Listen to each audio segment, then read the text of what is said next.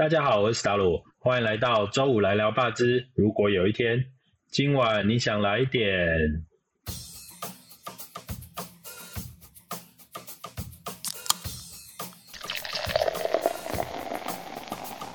本节目由熟悉台湾生态的私厨史达鲁担任主持人。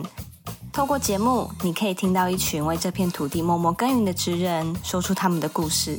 感谢经济部中小企业处的支持，也谢谢正在收听的你。欢迎大家每周五到各大平台上收听哦。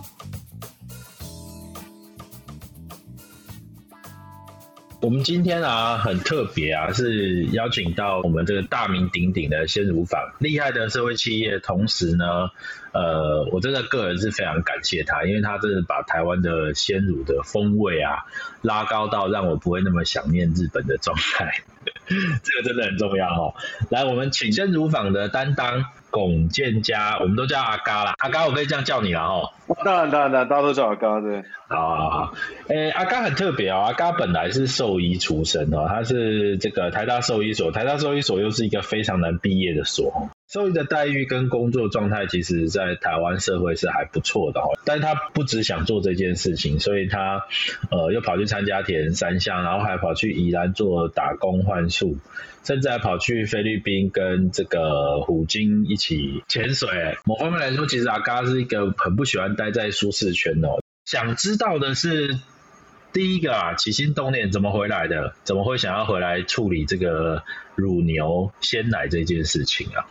我算是一个都市长大的小孩啦，所以那时候在念兽医系的时候，其实一开始当然跟很多兽医呃也蛮像的，比较憧憬于说就是以这个伴侣动物狗猫为主要的这个医疗的对象。那这当然也是现在社会上最主流对于兽医的一个认知啊。但我后来进去之后，其实发现兽医的面向其实很广啊，就是从呃经济动物到实验动物，然后到野生动物啊，就是这种天上飞的、水里水里游的，其实各种的动物别其实都是需要。呃，兽医的专业来去呃，这个照顾这些动物啦。那所以其实现在整个兽医的。呃，这个投入的比例其实有点失衡的。我们兽医要念五年，呃，我就开始呃，在各个不同的呃兽医的领域里面来做一个尝试。所以包含刚刚说的，呃，野去野生动物收容中心去照顾这些呃野生动物，或是甚至到呃山上做一些野外调查，然后或者说一些实验动物，不管是呃猪啊、小老鼠啊等等，试图也是要找到呃怎么样的兽医的工作内容是更适合我自己，在兽医这个专业上面的发挥是更有价值的。所以后来我就研究所去念呃这个大动物兽医相关。那毕业之后我就投入到呃呃牧场的现场来开始做现场的服务。我其实一直到现在，从鲜乳坊成立之后，我到今天呃还是每个礼拜都在牧场出诊。我今天早上来彰化的牧场帮牛看病。基本上我现在就是呃同时有鲜乳坊经营的这个角色，然后同同时还有这个兽医的工作还是持续在在做这样子。你自己感觉，因为你们在实习或者是了解的时候是都要碰嘛，牛这一部分呢，主观上哦，是主观上哦，你自己觉得跟其他经济动物在做诊疗的时候有什么不同吗？第一个其实是因为呃，乳牛它是一个饲养比较长期的动物，就是你猪跟鸡在牧场的时间其实很短。像鸡，你大概三十天到四十天之间，呃，猪的话大概就几个月的时间，那牛的话是动辄是好几年的，三年、五年、十年以上都是有可能的。那牛的话，大概一般的规模在台湾平均大概在两百头到三百头牛左右，所以在这个过程当中，我可以提供的医疗服务可以更多，就是因为它的终身价值比较高，所以它如果遇到什么样的状况，我可以有比较多的医疗资源来照顾。当然，第二个就是其实牧场的环境也不太一样啊，因为牛是吃草的嘛，所以牧场里面的味道其实也会不太一样。所以我对于牛的味道是。呃，非常习惯，而且非常 OK，因为猪跟鸡的呃畜舍内的的味道，其实我自己个人就没那么习惯。哎，你这个说的真好哎，就是我喜欢这种比较主观的回答哈，就是它可以让听的人可以更了解这个职业，或者是更了解阿嘎你是怎么在想这件事情的。我上一次跟牛最亲近的经验是跑去日本了，嗯，我是很着迷于日本的鲜奶的风味。呃，我认为除了乳脂肪的含量偏高之外，他们应该还有什么很厉害的风味上独特之处。回头来看啊，就是我是一个做厨师的，我我很相信，就是饮食习惯会影响到这个人从头到尾的状态。那我也会觉得说，就是应该不单单只是这个我们给我们的乳牛吃什么饲料去决定它鲜乳的风味，它应该还有很多是来自于畜舍管理等等的。我想请你说一下，就是说台湾现在在生乳的收购机制啊，大概是什么样的一个现况？然后你你弄了这个鲜乳坊是推动了什么，造成了什么改变呢？台湾是有 A、B、C、D 级的一个生乳收购的一个标准，我们会分成一个是算是营养指标，一个叫做品质指标。当然，风味指标又是在下一个层次的事情了。那这个品质指标呢，它主要是两个项目，第一个项目叫体细胞，那第二个项目叫做生菌素。生菌素它比较好想象，如果它的卫生越好，它在运送的过程、在挤奶的过程、在生产的过程，它的生菌素越低，表示这个牛奶它的卫生度是越高的。那另外叫体细胞，你在挤奶的时候，呃，乳牛的乳房细胞会从乳房里面掉到牛奶里面，掉下来这个细胞就叫体细胞。那体细胞如果越高呢，表示这只乳牛的乳房是在发炎的。所以意思就是说，它的体细胞越低，表示这个牛的牛奶品质是越好的。但是它会有两个问题，第一个问题就是因为它只用了其中两项的品质指标，没有把品质依据放进去，就像它的营养成分啊，还有说它的其他一些对牛奶很重要的一些相关指标。第二个问题是，即便它有做了一个区隔，但你在市面上绝对不会看到任何 A 级或 B 级或 C 级的牛奶在货架上面。原因是因为所有的乳品厂虽然在跟这些弱农户收购的时候，它当时的生乳是有分等级的，但是它的收购的流程从乳车运送开始就已经把所有的牧场混合在一起了。举例来说，假设一个牧场一天的生乳收购量是三吨好了，呃，假设一台乳车它里面可以放二十吨的生乳，可能它一次要收六户到七户的弱农户全部混在这个乳桶里面，再再到工厂开始做生产。所以其实这一些品质的指标当然是乳品厂对于弱农的一个要求，但是在这个收购跟生产的过程当中，它不管是 A 级或 B 级或 C 级混在一起之后，其实这个品质已经没有意义了。就是就算你验到了 A 级又怎么样？因为你还是跟 B 级混在一起啊，所以这就会导致弱农户就会觉得，哎，那你既然这样子生产我的牛奶，那对我来说我就没有。呃，价值跟意义跟跟动机会特别想要做出最好牛奶，因为这个收购机制本身没有这么鼓励，我就做普通等级就好，反正最后都混在一起嘛。所以现在这样的分类，基本上它不是按照，或者说它并没有任何一个指标是跟食味值风味有关系的，对不对？呃，对，它比较是食安的考量哦。目前台湾是没有。呃，任何牛奶的风味指标的一个相关依据，哈，它不像是可能咖啡啦、茶啦、红酒啦这种，呃，已经这个历史很悠久的这种农产品，他们有建立了很好的一个风味分级的一个机制，哈。但是要建立这样的一个风味机制，它有个前提，就是要让每一个牧场的风味特色能够被展现。那这个当然是鲜乳坊正在试图建立的。就是台湾其实很多农业啊，我相信畜牧业可能也是，就是这所有的一切可能是承袭这个日本农林厅日据时期的时候的标准。日本不是这样子吗？好，呃，其实台湾的落农产业发展大概主要是在民国大概五六十年的时候才是蓬勃发展的时候，所以在这个之前，其实台湾落农产业呃几乎都还没有一个很成熟系统化的发展啊。那那个时候，在民国五六十年的时候，那时候政府其实是有一个鼓励措施，就是如果呃不知道自己农业要发展什么东西的，那呃政府就会协助跟呃农会合作，就一个人买六只牛，然后这个六只牛是可以跟农会贷款的，然后每个牧场都从六头牛开始去养啊，所以我觉得这个部分受到当时的日本殖民的影响，应该是。相对很小的，因为它是在很后期才开始发展的。不过，我觉得日本在乳制品的历史是比台湾呃长非常久的，所以其实他们的乳制品，我觉得是非常值得我们来做一个参考。因为举例来说，像他们现在在这几年来，他们就有非常蓬勃的这种独立农民的品牌跟大乳品公司的品牌，像呃那时候鲜乳坊刚成立的时候，常常会去跟。大家说明到底为什么要做单一牧场？为什么每个牧场不同的风格、风味跟品质，我们要把它独立出来？我那时候经常会用日本当例子，就是日本的货架一拉开，就这么多独立农民的选择，可以让大家去选你自己喜欢的风格。但是在台湾就没有这个选项，所以我觉得它确实是是一个很好的学习的一个对象啊。所以我再问一个更直接的，你怎么建议消费者到超市的时候选牛奶？OK OK 好，呃，我觉得我从两个方向来分享这个问题。第一个问题是，呃，我们很常听到一个词叫做牛奶，牛奶是一个统称，牛奶里面其实有非常多 CNS 里面定义的乳品的标准。举例来说，刚刚说的鲜奶、生奶、保酒奶、调味奶跟乳饮品这几个项目，其实都是有明确定义的乳品规范。好，那我简单来说，就是刚挤出来的就叫生奶，然后经过简单的灭菌冷藏包装叫做鲜奶，它一样是百分之百生乳做成的。那它如果经过比较高温高压灭菌，可以常温保存的，它就叫保酒乳。那它如果叫调味乳呢，就是有一半的是生乳，另外一半是奶粉加水。那这一瓶它就叫做调味乳。乳饮品就是它有百分之五十 percent 的含乳量，但这个含乳量不用是生乳，意思就是说，假设有一瓶它百分之百都是奶粉加水冲泡的，那它就叫做乳饮品。但是刚刚讲的这一切的内容呢，俗称就叫做牛奶。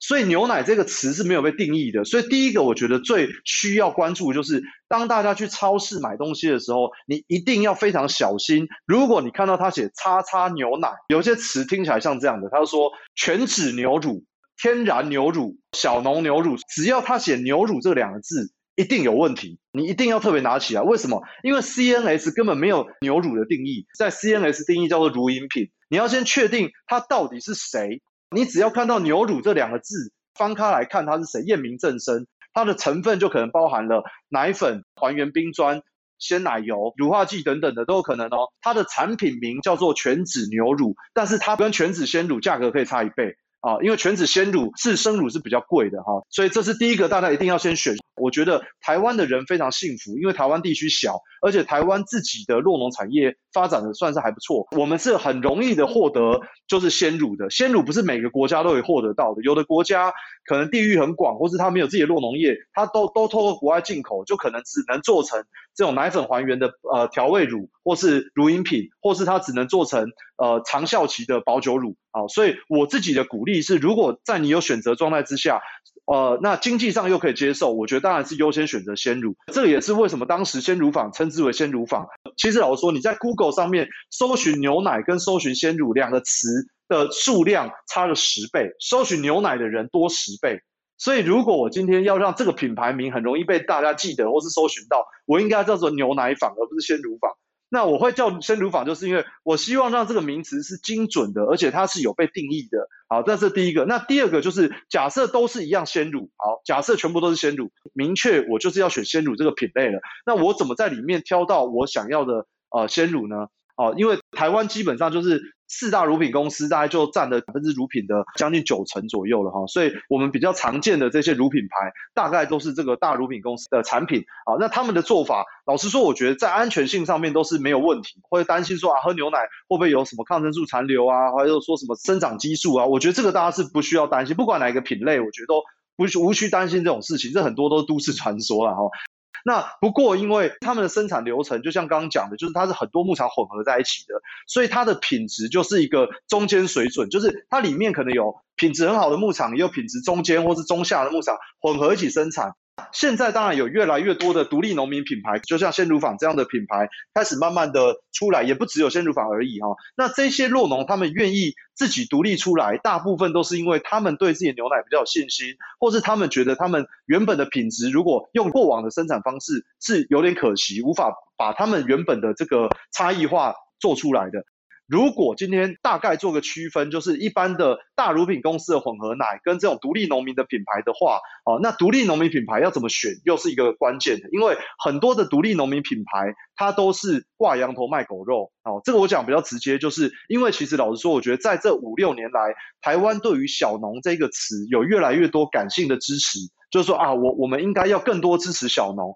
有可能小农的东西价格就会比较高哈，这表示小农这个词它具有消费者的红利，就有溢价空间呐，就是它有可能价格可以比较高一点，所以就开始有很多的大乳品公司哦，它就是做成小农包装的视觉，但是它的内容物它其实一样是原本大乳品公司混合奶所充填的。但是它的产品的名称，或是说它的产品设计的概念，会长得很像是小农鲜奶或是独立农民品牌的的的包装，所以这时候要判断最最简单的做法，就是一定要清楚的标示它的牧场来源。